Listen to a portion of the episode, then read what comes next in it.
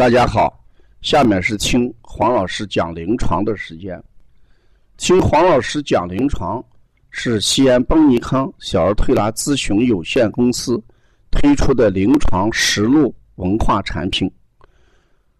通过案例，不但解读和分享小儿常见病和现代综合症的病因、病机、病理、调理思路、配穴、食疗指导。和推拿效果，更重要是通过与妈妈的沟通，从妈妈育儿饮食习惯、家庭氛围、妈妈对待疾病的态度和选择治疗的方式、妈妈育儿的得与失等多方位剖析疾病的真相。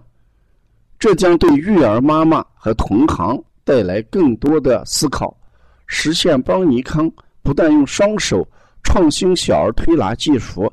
还要用智慧传播小儿推拿文化的企业愿景。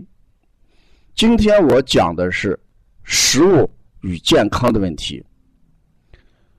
从去年以来，咱们邦尼康对这些呃孩子易得病的或者慢性性的疾病，呃或者得病周期非常短的这些孩子，建议到我们西安唐都医院。去检测食物不耐受。我好多年的鼻炎，哎，没有犯。今年呢，哎，却出现了遇到花粉就感觉到不舒服这种情况。我也礼拜天去唐都医院，哎，办卡准备挂号检查食物不耐受。但戏剧性的东西就是，当我去办了卡。要抽号的时候，皮肤科竟然剩一张号。保安说只剩一个号，我后面还排了三五个人。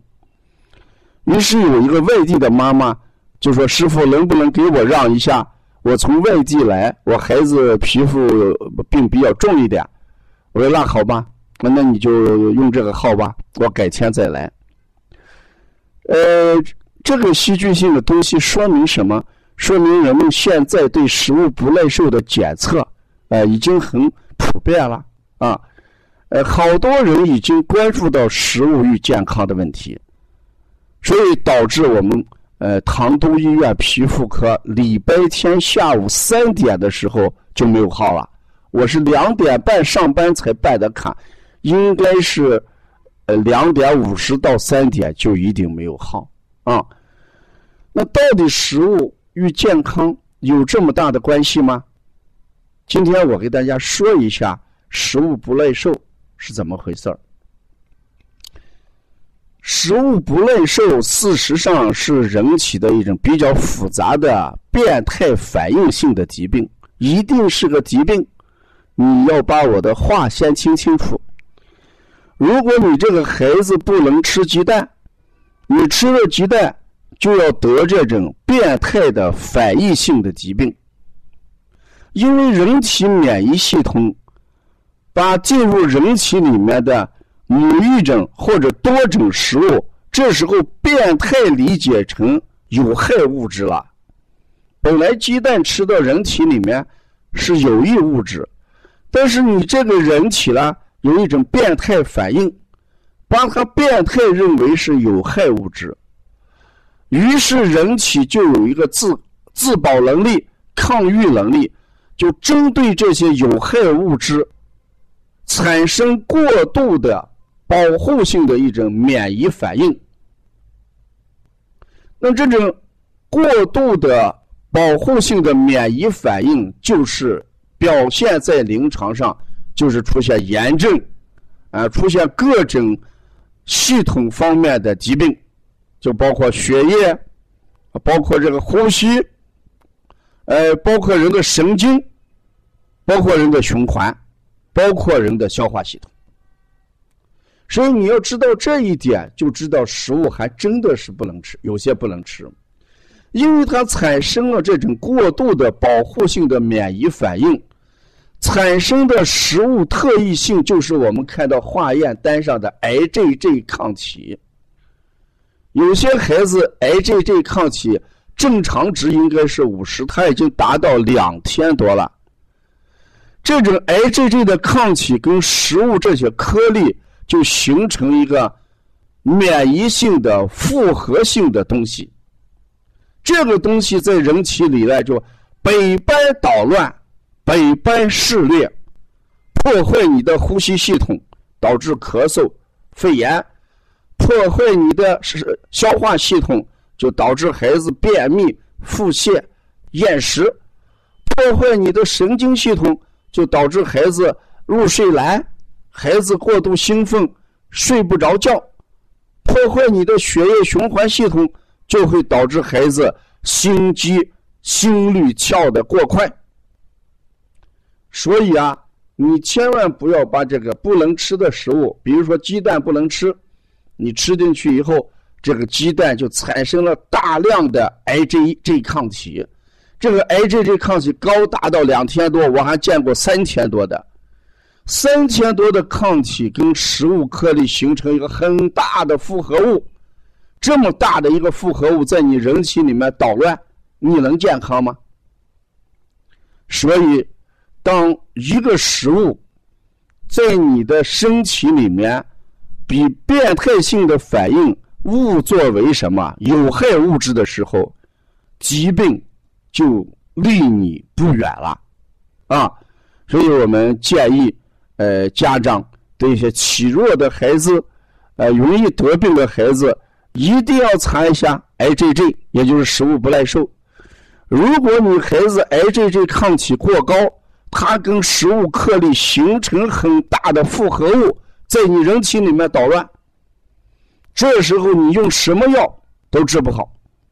说好多家长说我中药吃了四十来服，有些说我不停的刮吊瓶，就是效果不好。那之所以效果不好，就是。你吃的是药，同时还吃了有毒的食物。什么叫有毒的食物？如果你的身体将你这种食物变态反应性的认为是有害物质的时候，它一定会产生大量的过度保护性的免疫反应的物质。这种特异物质就叫 IgG 抗体。所以我给大家反复讲，就这个意思啊。从这一点上来讲，如果检测出来有食物不耐受或者 IgG 过高，三家或者两家的家长，你一定要忍疼割爱，你不要呃可怜孩子，有什么可怜的？肉对别的孩子来说是健康的食物，对他来说是一种有害的食物。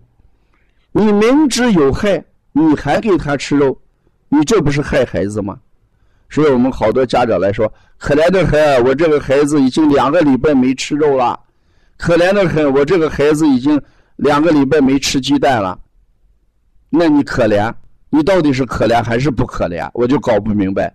明知道这个东西有害，你不吃却叫可怜；明知道这个东西有害，你吃了你反倒不叫可怜。我觉得这一定是我们育儿理念出了问题啊。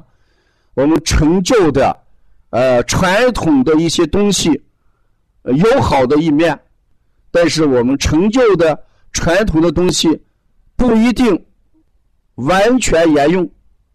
我们还要带着一种变革的心态。食物不耐受，它是从欧洲各国才传到中国来的。虽然它在中国的时间不长，但是我们在临床上已经把它作为一个重要的指标。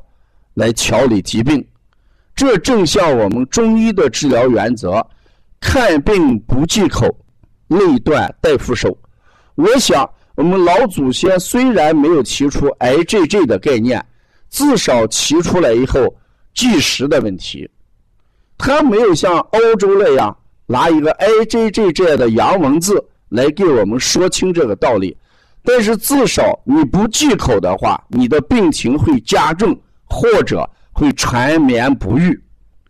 从这一点上来讲，我们老祖宗很早就认识到了食物不耐受，只是没有拿不耐受这么一个概念而定义而已啊。所以，如果大家还要了解邦尼康更多的一些文化资讯，或者要学习我们辩证提高班的课程啊，你可以加我们辩证提高班的这个每周六的网络直播加录播，再加十天临床的这么一个课程啊。呃，关注更多的文化资讯，请加王老师的微信：幺三五七幺九幺六四八九。谢谢大家。